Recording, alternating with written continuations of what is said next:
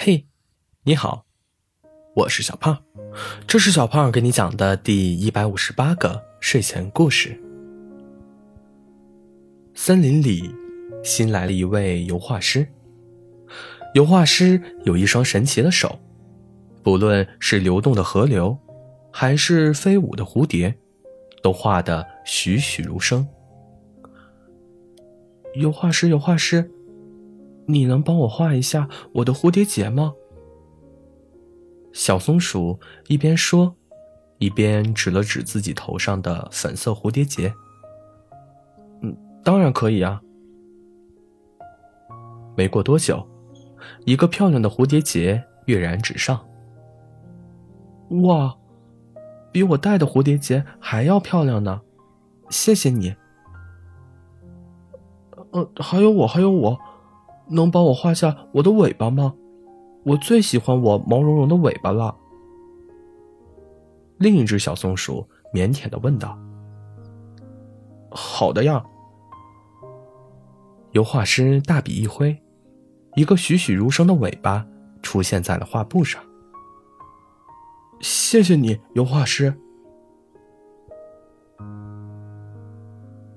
这一天。油画师迎来了一位奇怪要求的客人。你好，可以帮我画画吗？可以的呀，你想画什么？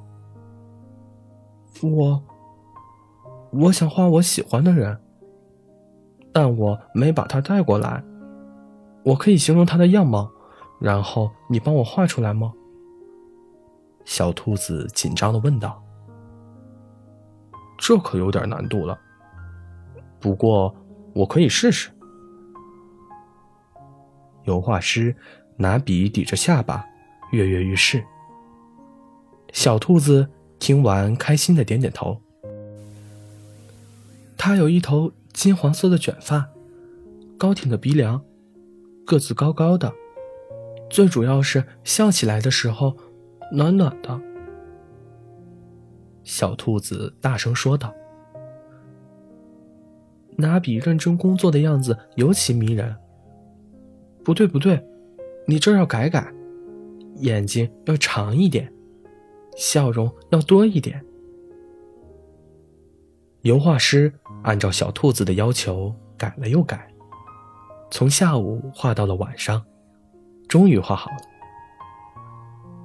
最后。油画师看到画上的人有点眼熟，接着满脸震惊，扭头望向小兔子：“这，这不就是我吗？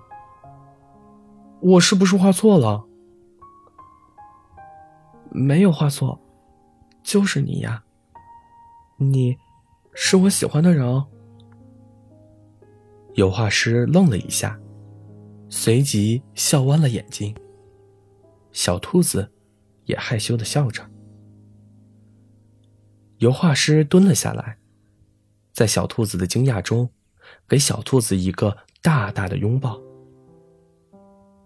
原来，自由画师来到森林，小兔子就一直在旁边默默的喜欢着他。但，小兔子的胆子太小了，始终都不敢上前。最终。鼓起勇气，才有了今天的画像。所以呀，当你遇到一个喜欢的人，一定要勇敢的告诉他哦。好了，故事讲完了。故事来自微信公众号“睡前故事糖果屋”，我们下次再见，晚安。